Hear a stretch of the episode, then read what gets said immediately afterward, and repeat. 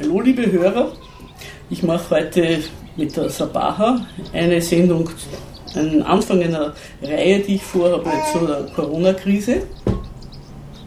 Die Sabaha hat sich freundlicherweise zur Verfügung gestellt, um das mit mir zu debattieren. Wir machen das vielleicht auch zusammen mit der Radiofabrik, das ist noch nicht heraus. Aber auf jeden Fall herzlich willkommen zu einer Corona-Sendung. Herzlich willkommen auch von mir.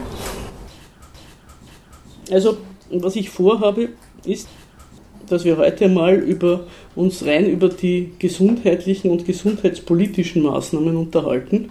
Und vielleicht, wenn wir das alles durch sind, einmal eine weitere Serie anhängen über die wirtschaftlichen Folgen. Und auch, wie soll man sagen, die Vorgeschichte der Corona-Krise weil das ist ja in vielerlei Hinsicht auf eine schon sehr prekäre Wirtschaftslage gestoßen. Also zunächst einmal das Virus selber. Was wissen wir über das Virus? Und da muss man sagen, eigentlich nach drei Monaten sehr wenig. Das stimmt. Also es gibt, glaube ich, schon sehr viele Informationen, die aber hm, manchmal gesichert und gut sind und manchmal das Gegenteil.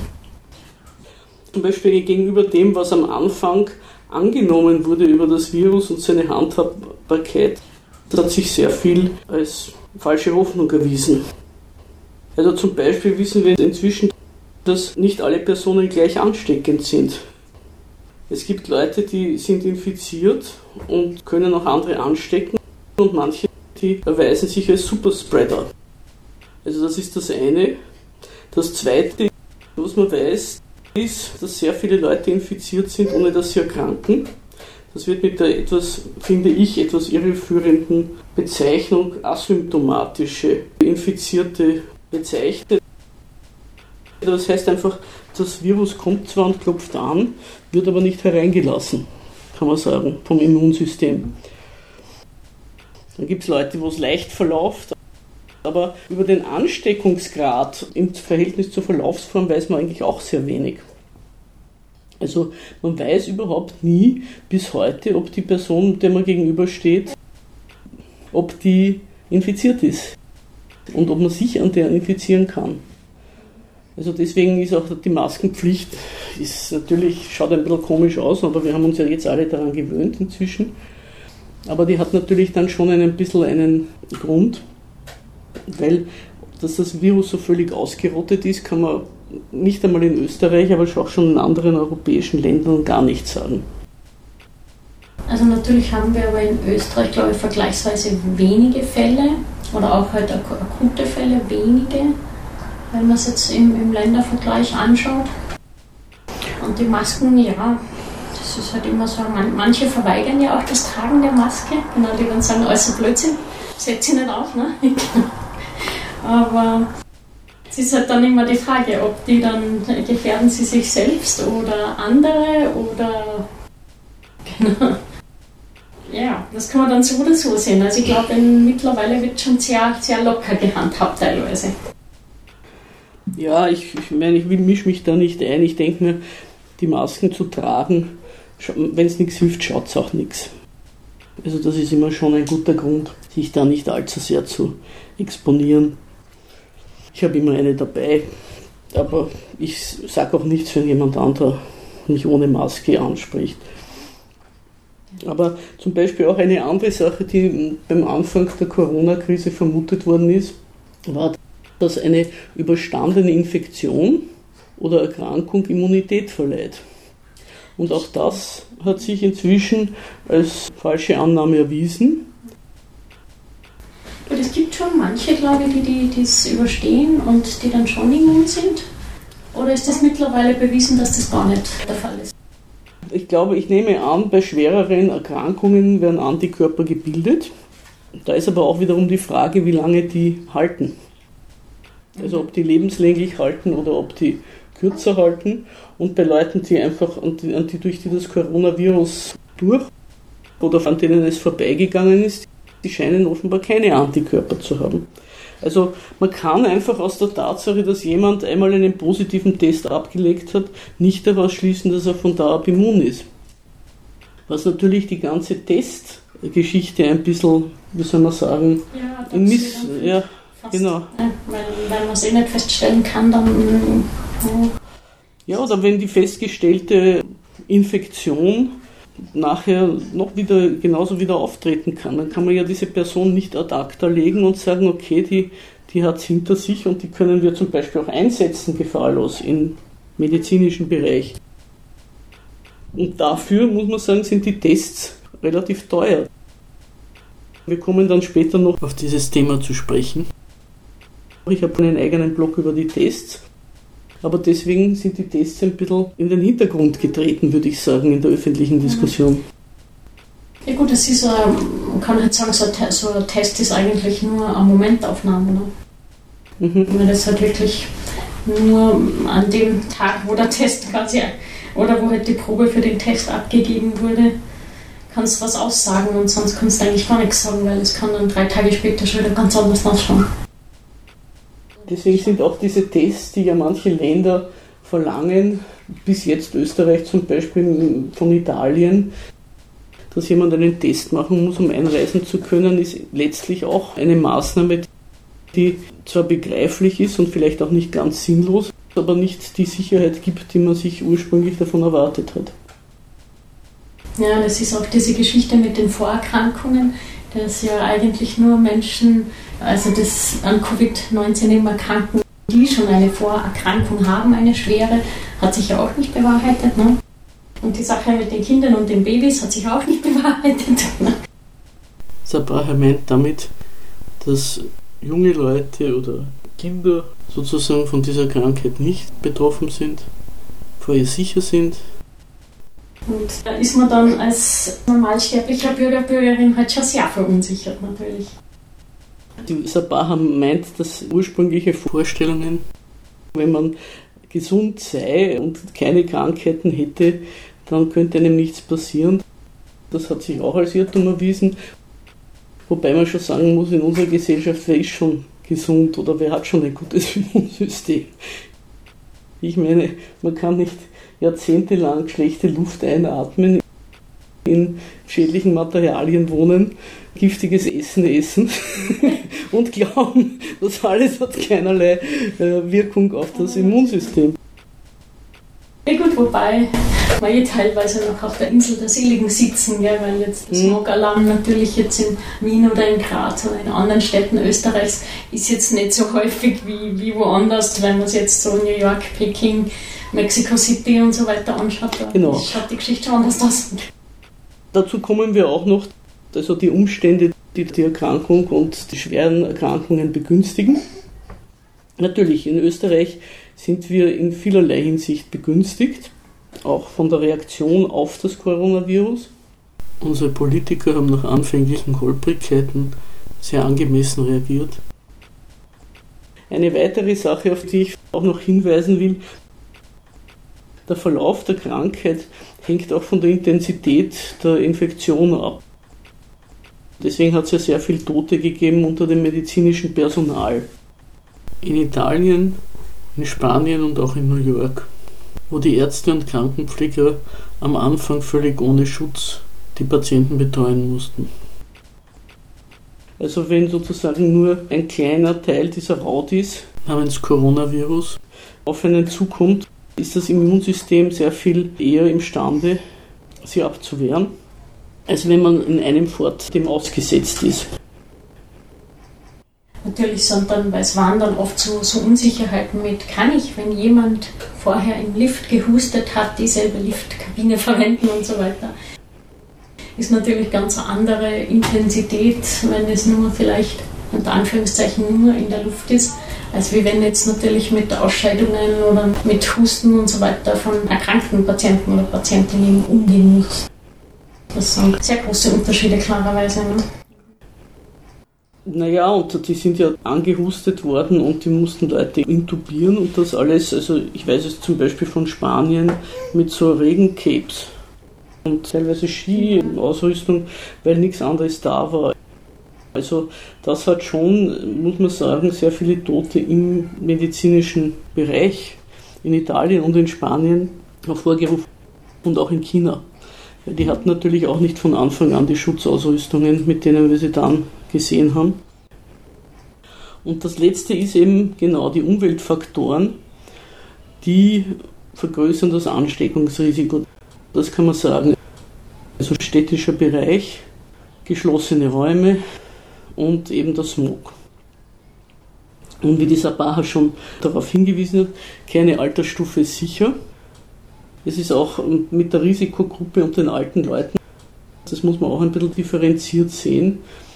Alt sein allein macht noch kein solches Risiko, sondern es kommt halt darauf an, wenn man in einem Altersheim sitzt, wo viele Leute sind, die ansteckungsgefährdet sind und auch viele Leute kommen, die ansteckend sind. Das Personal ist ja oftmals sehr prekär beschäftigt dann ist man natürlich eine weitaus höhere Risikogruppe. Bei jungen Leuten hat sich herausgestellt, oder auch jüngeren, dass das Coronavirus oft zu einem multiplen Organversagen führen kann. Entweder durch einen Immunschock, das ist auch noch nicht ganz heraus, oder durch die Unterbrechung der Sauerstoffversorgung für die Organe.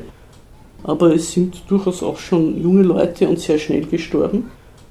Also man kann nicht sagen, man kann junge Leute ohne Gefahr diesem Virus aussetzen. Wobei da halt dann auch eine Frage wäre, ob jetzt vielleicht jüngere Menschen, die erkrankt sind, ein gewisses Risikoverhalten an den Tag gelegt haben oder nicht. Das habe ich immer mitgekriegt, dass das diskutiert wurde, inwieweit die quasi mitschuld sind. Ne? Corona-Partys, denkst ja, du, oder so? Corona-Party-Geschichte, ne? wo man halt dann sagt, naja, die haben sie selber dann irgendwie da nochmal zusätzlich in Gefahr gebracht. Also obwohl sie es nicht gebraucht hätten, das ist halt immer so eine Frage, wie das dann das Solidarsystem auffängt oder eben nicht auffängt. Oder ob das Solidarsystem das dann sanktioniert oder nicht sanktioniert. Ne? Wobei also die Corona-Partys nicht unbedingt zu den schweren Erkrankungen geführt haben und auch die schweren Erkrankungen von jungen Leuten nicht unbedingt auf Corona-Partys zurückzuführen sind. Da muss man eben sagen, die Corona-Partys hat es ja auch gegeben in einem Augenblick, wo, wie soll ich sagen, Zweifel daran waren. Erstens, ob man sich als junger Mensch anstecken kann. Zweitens, ob man überhaupt erkranken kann. Und drittens, ob eigentlich auch diese behaupteten Ansteckungsformen überhaupt wahr sind. Das ist ja die Zeit gewesen. Also ich weiß nicht, wie weit das jetzt inzwischen abgeklungen ist. Aber damals war das einfach alles sehr neu. Das muss man auch den Behörden zugute halten, dass sie von einer Situation gestanden sind, die vorher nie da gewesen ist. Also das würde ich niemandem zu sehr nachtragen weder denen, die Corona-Partys gemacht haben, in ihrem Leichtsinn, noch den Behörden, die vielleicht beim Sanktionieren etwas über die Stränge geschlagen haben. Ich komme dann auch noch zurück auf die gewissen Ansteckungsherde und äh, möchte jetzt zunächst einmal einen Ländervergleich machen. Ich habe mir drei Länder ein bisschen angeschaut, näher, wie das verlaufen ist. Italien, Österreich und Portugal. Weil Italien war ja bei uns äh, das Schreckgespenst, die Aufnahmen von Bergamo. Und ich habe auch damals schon gleich eine Umfrage gemacht in meinem Freundeskreis. Warum glaubt ihr, hat es Italien so erwischt? Dem bin ich auch ein bisschen nachgegangen. Da waren manche Hinweise richtig, manche haben in die Irre geführt. Also ich würde sagen, Italien hat erstens einmal das Pech gehabt, dass sie die Ersten waren. Stimmt, weil die halt diesen einen Geschäftsmann, der direkt aus der Region, glaube ich. Das ist also diese, diese Rückführung auf einen Patienten null halte ich, glaube ich, finde ich nicht richtig. Das, dafür weiß man auch zu wenig über das. Offensichtlich ist es nach Italien als erstes gekommen von China. Da ist noch, hat das Virus noch eine lange Zeit gehabt, sich zu verbreiten, bevor alle draufgekommen sind, dass das gefährlich ist. Oder bevor halt vielleicht auch von den Behörden richtig reagiert werden konnte. Aber ich habe zum Beispiel gelesen, es hat die EU unter anderem auch so eine Kommission für Gesundheitsfragen. Da ist von jedem Land einer drin. ist im Februar zusammengekommen und die haben gesagt, müssen wir irgendwelche Maßnahmen ergreifen und da haben alle einhellig gesagt, nein, das ist sicher wieder genauso eine Sache wie die Vogelgrippe, wo wir auch überreagiert haben und wir brauchen da keine besonderen Maßnahmen treffen. Das war zu einer Zeit, wie sich das Virus in Italien schon sehr verbreitet hat. Dann hat noch von Dänemark der Vertreter gesagt, hm, wie ist es denn mit den Schutzmaterialien? Und dann haben alle gesagt, naja, wenn's, wenn, das kann man ja ruhig dann einkaufen, wenn es da ist, nur nicht schon wieder wie früher, auch wieder bei der Vogelgrippe oder bei SARS, da wurden irgendwann einmal sehr viele Sachen eingekauft und dann wurden sie irgendwann einmal weggeworfen, teilweise voriges Jahr. Die Minister und die Verantwortlichen sind geschimpft worden, dass sie da Volksvermögen vergeudet haben. Also da waren alle ein bisschen auf der Bremse quasi. Auf der Bremse und haben gesagt, das wird schon nicht so schwierig sein. Und dann ist noch die Frage aufgekommen, man sollte testen. Wen sollte man testen? Und da hat der deutsche Vertreter, also gerade, man muss sagen, von den reichen Leuten kann man sparen lernen. Der deutsche Vertreter gesagt, man sollte die Testkriterien möglichst streng fassen, sonst lässt sich jeder testen und das kostet viel. Also nur wer aus Wuhan gekommen ist äh, und das nachweisen kann, der sollte sozusagen einen Test kriegen. So sind die im Februar, Mitte Februar ungefähr auseinandergegangen. Also in Italien sind die ersten drei Fälle, die aufgetreten sind, ziemlich gleichzeitig in einem Dorf in der Nähe von Padua, wo sich dann das ganze Dorf angesteckt hat. Wo heißt das? weil man weiß bis heute nicht, wie das nach wo hineingekommen ist. Mhm. Das zweite war Cotogno. Das ist ein Ort in der Lombardei, sehr an der Grenze zur Emilia-Romagna, in der Nähe von Piacenza. Da hat eine Person sich wirklich als Superspreader erwiesen und dann das ganze Krankenhauspersonal angesteckt und alles. Und dieser Mann, vermutet man, hat es von einem Geschäftskollegen oder einem Freund bekommen, der aus China zurückgekommen ist, der aber dann beim Test, wie sie bis zu ihm vorgedrungen sind, negativ war. Jetzt weiß man nicht, war die Infektion vorüber, der hat auch, ist auch nie erkrankt gewesen, oder war der Test unverlässlich? Das ist ja auch möglich. Also auch in Codogno ist nicht ganz klar, wie das dort hingekommen ist. Und das dritte war ein chinesisches Touristenpaar in Rom, das eingeliefert worden ist in ein römisches Krankenhaus. Die sind, so viel weiß man, über Mailand eingeflogen nach Italien und mit einem Touristenbus mit anderen Leuten nach Rom gefahren. Wann sie das bekommen haben, ob sie es selber am Flughafen gekriegt haben oder im Bus, ob sie dort andere Leute angesteckt haben, das ist auch nie herausgekommen. Ich bin diesen Erstansteckungsfällen übrigens nachgegangen über den Corriere della Sera, die größte italienische Tageszeitung mit Redaktion in Mailand. Nur damit jeder weiß, wo ich meine Weisheiten herbeziehe. Aber man kann sagen, von diesen drei anfänglichen, also Erstdiagnosen, das waren die ersten Leute, die mit der Krankheit diagnostiziert worden sind, kann man sagen, die Vermutungen, dass es die italienischen, chinesischen Textilarbeiter waren oder Nudelfabrikarbeiter, haben sich nicht bewahrheitet. Wenn schon, ist es eher über den Tourismus oder über Geschäftsreisen von Italienern gekommen nach Italien. Zu diesem Zeitpunkt, aber Ende Februar, wie diese, diese Diagnosen aufgetreten sind, war schon bereits das entscheidende Fußballspiel über die Bühne gegangen, was sich wirklich als Viren Springbrunnen erwiesen hat. Du kennst die Geschichte von mir. Die Geschichte. Das ist natürlich der Wahnsinn. Ne? Ja, im Nachhinein ist man immer gescheiter. Damals hat kein Mensch eine Ahnung gehabt, was das auslösen wird. Das war also ein Fußballspiel zwischen Atlanta Bergamo und FC Valencia, Champions League. Bergamo ist erstmals so weit gekommen in der Champions League. Die Begeisterung war groß.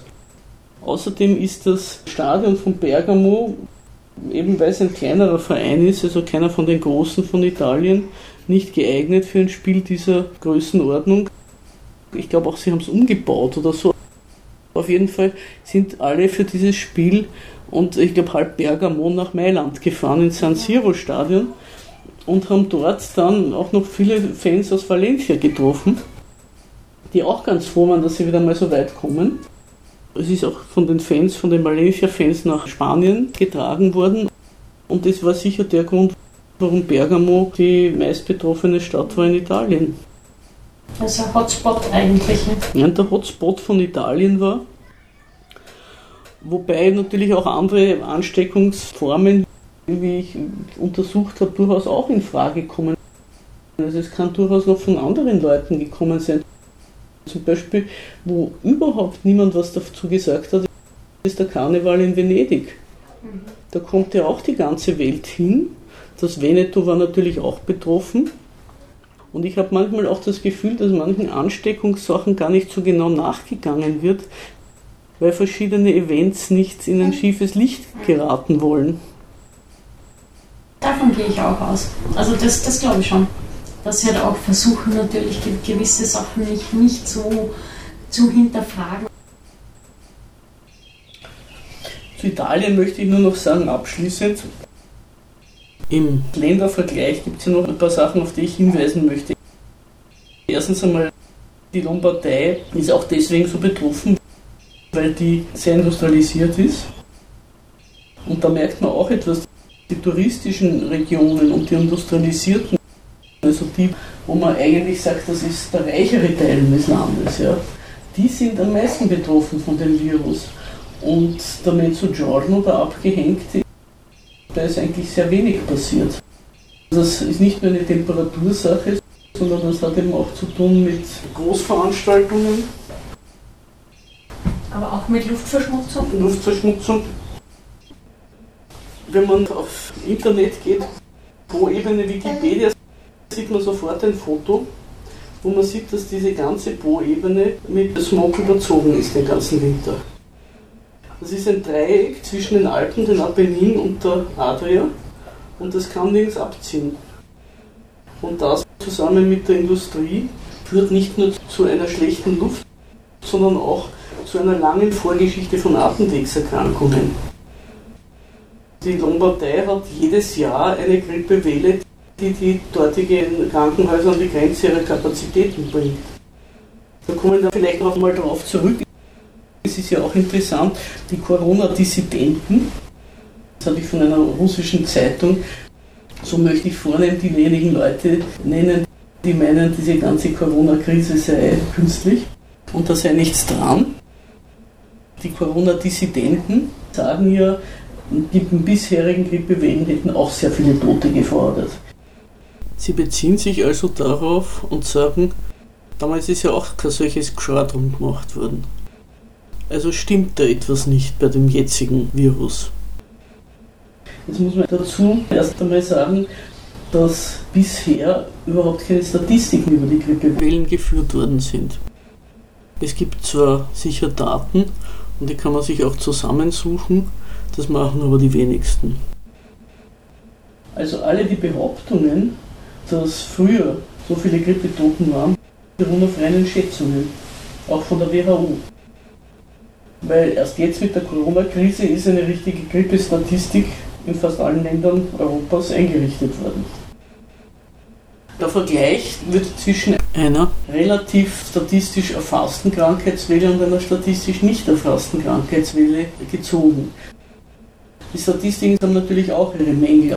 Auch darauf will ich dann noch kommen, auf die Statistiken. Aber das ist das eine.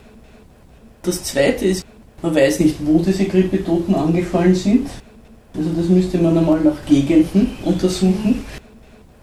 Es hat ja gegeben seinerzeit in London in den 50er Jahren Smogwellen, die tausende Tote gefordert haben und wonach einiges gemacht worden ist gegen den Smog.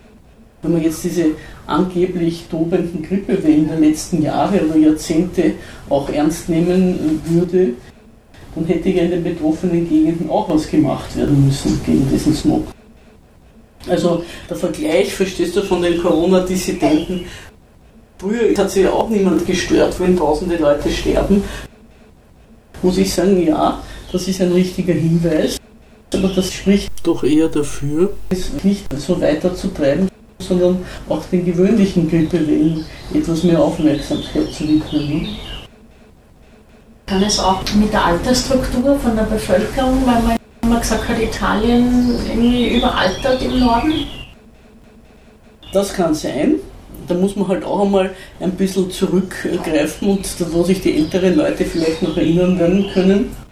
Italien war eigentlich immer berühmt für seine vielen Bambini. Das ist aber Jahrzehnte her und das geht auf eine Zeit zurück, wo es in Italien die Scala Mobile gegeben hat. Das war eine Lohnanpassung an die Inflation. Das ist eigentlich schon in einem Art von Sozialpakt nach dem Zweiten Weltkrieg festgelegt worden und dann in den 70er Jahren noch einmal, wie soll ich sagen, genauer ausformuliert worden. Der IWF hat Italien immer gedrängt, die Scala Mobile aufzuheben und das ist dann auch in den 90er Jahren passiert, Ende der 80er, Anfang der 90er Jahre. Und da war dann die Papierfreudigkeit weg, weil die Scala Mobile hat es möglich gemacht, was bei uns damals in Österreich gar nicht mehr üblich war, dass ein Gehalt eines Mannes eine ganze Familie ernährt hat. Und nicht, dass die Frau auch noch arbeiten gehen musste. Also sind in Italien kinderreiche Generationen herangewachsen bis in die 70er Jahre. Inzwischen hat Italien die geringste Geburtenrate von ganz Europa, also inbegriffen Nicht-EU-Länder. Also Italien hat eine weitaus schlechtere Alterspyramide-Struktur noch wie andere Länder. Und natürlich ist die Bevölkerung dadurch überaltert und auch die Pensionssysteme überfordert. Dadurch wohnen auch zum Beispiel in Italien mehrere Generationen unter einem Dach. Das ist also nicht nur eine Tradition, eine Familientradition, sondern eine ökonomische Notwendigkeit, das Zusammenwohnen unter einem Dach in Italien. Die Überalterung ist allerdings im Süden noch stärker, weil die Jungen abwandern und dort war Coronavirus-mäßig wenig los. Woraus man sieht, dass es eben auch andere Faktoren gibt, die die Ausbreitung dieses Virus begünstigt haben. Viele Leute weisen darauf hin, dass in Italien das Gesundheitswesen ja schon ziemlich abgespeckt worden ist. Im Rahmen diverser von der EU aufgenötigter Sparpakete im Zuge der Eurokrise während der Regierungen Monti und Renzi. Das ist richtig, aber da verwechselt man Wirkung und Ursache. Das Coronavirus hat nicht deswegen so gewütet in Italien, weil das Gesundheitswesen schlecht war, sondern das an und für sich schon für die Gesundheit der Bevölkerung sehr zurückgefahrene Gesundheitswesen war dann noch zusätzlich überfordert. Aber auch nicht so viel mehr als in anderen Staaten, weil jedes Land Europas, da sollen wir uns keine Illusionen machen, wäre bei einer solchen Erkrankungs- und Todesrate wie Italien überfordert gewesen, wie Bergamo zum Beispiel. Das Interessante eben auch noch am Rande, was ich erwähnen will, ist gerade, dass die wirtschaftlich schwachen und schwach besiedelten Regionen ist ja auch in Österreich so. Was ist am allerbesten weggekommen? Das Burgenland und Kärnten. Dass also diese abgehängten Regionen am wenigsten betroffen waren. Und ich glaube auch Regionen in Niederösterreich, die nicht so stark besiedelt sind. Kommen wir im Ländervergleich jetzt zu Österreich. Österreich hat zwar halb Europa angesteckt, ist aber gerade dadurch früh genug auf die Gefahr aufmerksam geworden. Ja, oder auch nicht, wenn man in Ischgl. Mein Gott, sie sind schon aufmerksam geworden, aber haben halt nicht reagiert, wir mal so. Ischgl kann man auch abhaben. Ich weiß nicht, ob alle wissen, wie das in Ischgl gelaufen ist. In dieser Kitzloch-Bar, die ja inzwischen europaweit bekannt ist. Das dürfte ja eine recht großräumige Alkoholhöhle sein, in der viele Anhänger des Ballermanns Platz finden. Und die Kellner und Kellnerinnen, damit die dort durchkommen durch die Menschenmassen, haben die Trillerpfeifen verwendet. Und haben also getrillert, was natürlich schon erst einmal einen Schwall Coronavirus in den Raum geleert hat. Und dann haben Gaudi Gaudi die Leute ihnen die Trillerpfeife aus dem Mund genommen, selber hineingeblasen, sie dann irgendwann wieder zurückgesteckt in den Mund. Also da wurde wirklich alles gemacht, wie ein Lehrbuch, um dieses Virus besonders zu verbreiten. Und ich glaube, es gab auch irgendwie so ein Spiel mit einem Ping-Pong-Ball, der dann irgendwie in verschiedene Gläser irgendwie weiter gespuckt wurde, unter Anführungszeichen, und, und solche Sachen. Also es gab auch irgendwie sehr interessante Trinkspiele offensichtlich. Ja, die ganze Gaudi-Kultur kommt ja da auch ein bisschen ins Scheinwerferlicht. Und die Ereignisse in Ischgl werfen ja auch ein Licht auf die Art und Weise, wie eigentlich die Freizeitindustrie und die Eventgastronomie unterwegs sind. Nicht? Also das ist ja nicht mehr so, dass man sich irgendwie erholen oder entspannen möchte im Urlaub, sondern man möchte ausflippen und irgendwie den Alltagstrott durch besondere scharfe Scherze irgendwie in den Hintergrund drücken. Wir sind ja beide aus Zell am See, also man muss froh sein, dass Ischgl das ganze Fett abgekriegt hat und unser Ruf ist vollkommen rein. Wobei, also ich glaube schon, dass einige, die in Ischgl und Umgebung quasi aus den Hotels dann ausquartiert wurden, dann in Zell am See vielleicht weiter Skifahren waren und dann dort doch auch viele Fälle verursacht haben. Also ich glaube, so ist es gar nicht. Das ist gar nicht so ohne. Wir sind aber, glaube ich, noch glimpflich davon gekommen. Das ist dass Ischgl uns auch angesteckt hat, das mag ja sein, aber wir sind jedenfalls in der internationalen Presse, wollte ich sagen. Dann sind wir also nicht als Corona-Verteiler ja. bekannt. Der Ischgl hat ja inzwischen fast so einen Geklang wie Ibiza. ja, stimmt. Das ist irgendwie man muss sagen, durch die Beschwerden aus dem Ausland ist ja die, sind ja erst die Tiroler und dann die österreichischen Behörden quasi dazu getrieben worden, dass sie was machen müssen dass sie agieren müssen. Und das war bei uns, glaube ich, schon noch früher, also wo sich das Virus noch nicht so verbreitet hatte. Man muss auch sagen, zudem, weil so geschimpft wird, die haben so zu spät reagiert und falsch reagiert und wollten vertuschen. Ist doch überall so passiert. Das war in Wuhan so, das war in Italien so. Überall haben die sich gedacht, das kann doch nicht so schlimm sein und doch nicht bei uns. Und wie das? Man muss ja auch sagen, es war eine sehr neue Situation. Man kann ja nicht einfach über einen fremden Verkehrsort eine Quarantäne verhängen und sagen, also ihr müsst jetzt alle da bleiben. Und wenn man sie wegschickt oder sagt, ihr müsst jetzt den Ort verlassen, bis ihr nach Hause fahrt, müsst ihr euch einen anderen Aufenthaltsort suchen. Für ein solches Vorgehen wäre ein Organisationsnetz notwendig gewesen, das einfach nicht da war. Studieren kann man das, wie das zum Beispiel die Kubaner gemacht haben mit einem Kreuzfahrtschiff. Nicht? Das ist in der Karibik herumgefahren und keiner wollte sie anlegen lassen, weil sie Corona-Fälle hatten. Und dann haben die Kubaner gesagt, okay, wir machen das, haben die Leute aus dem Schiff genommen und unter Quarantäne und mit Schutzausrüstungen zum Flughafen gebracht und wegfliegen lassen. Aber so eine Organisationsstruktur muss man halt erst einmal aufbauen. Kuba ist ja ein Vorzeigeland oder vielleicht sogar stärker ein gar nicht so einfach vergleichbares Land. Weil die erstens einmal schon alles Mögliche machen, damit die Leute nicht krank werden und zweitens dann auch für alle Katastrophen viel besser vorbereitet sind. Aber in Österreich, das war ja auch bei der Post so, also wenn man jetzt denkt an diese Geschichte mit diesem Postverteilerzentrum in Hagenbrunn im Mai, da waren Corona-Fälle und die haben das auch gesagt, bitte sagt's nichts und wenn wir jetzt anfangen Fieber messen, drehen sie uns den Naden zu. Wurde auch versucht, so lange das zu verduschen, bis die Scheiße richtig am Kochen war. Also das ist, würde ich sagen, einmal in Europa leider und in der großartigen EU allgemein.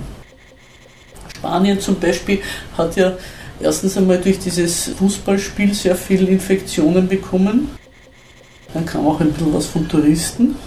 Aber die große Verteilergeschichte waren die Demos zum 8. März, die Frauendemos, wo dann später gesagt worden ist, da war das notwendig, dass man die genehmigt.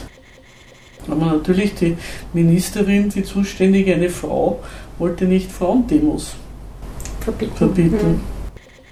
Mhm. Wobei halt die Frage gewesen wäre, wenn man das gut erklärt hätte, ob das nicht die bessere Variante gewesen wäre, natürlich. Ja. Mhm. Natürlich wäre es die bessere Variante gewesen, aber nachher ist man halt immer gescheitert. Ne?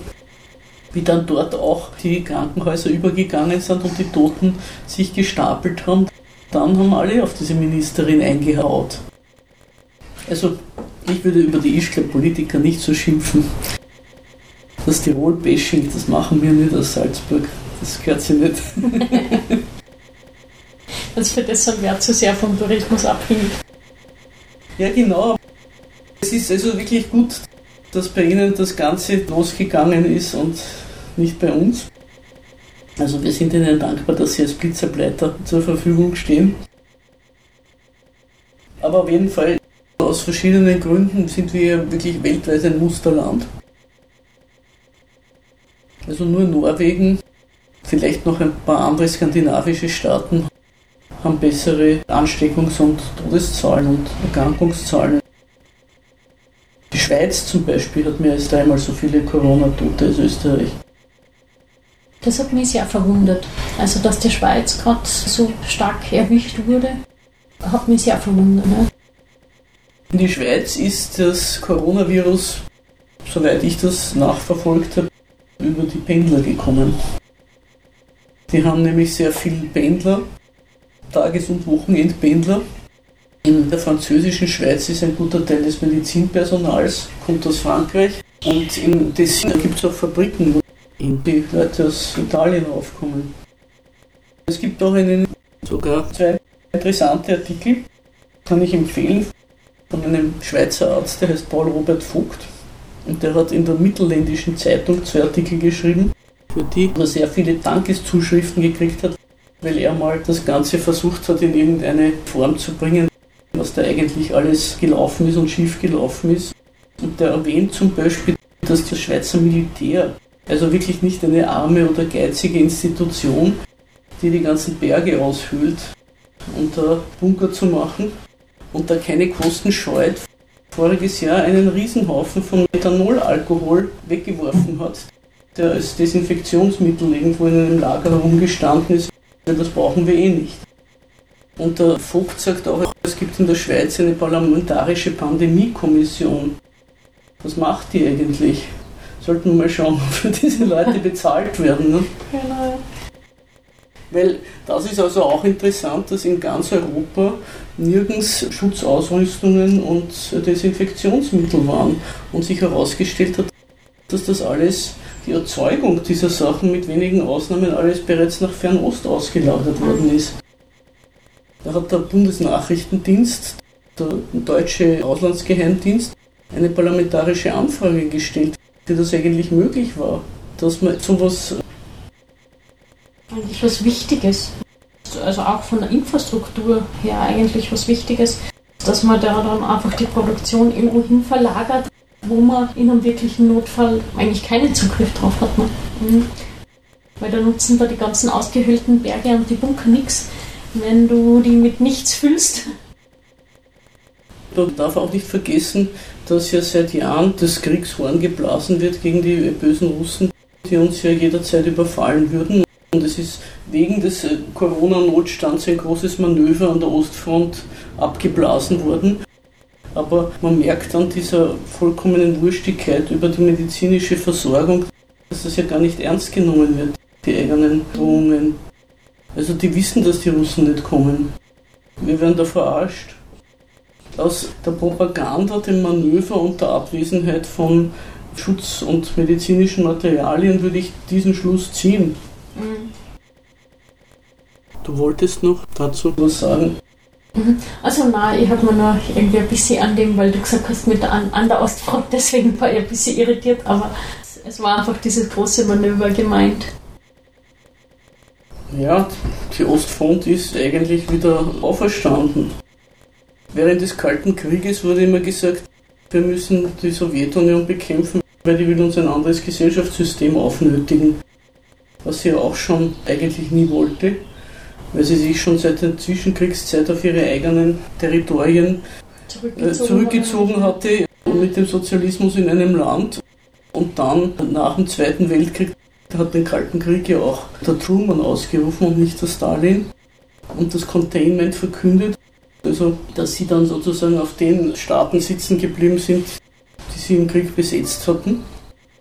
Aber man sieht jetzt, dass Russland die Sowjetunion, nachdem sie sich räumlich um einiges reduziert hat und auch ihr anderes Gesellschaftssystem aufgegeben hat und die Marktwirtschaft Einzug halten gelassen hat, immer noch der Feind ist.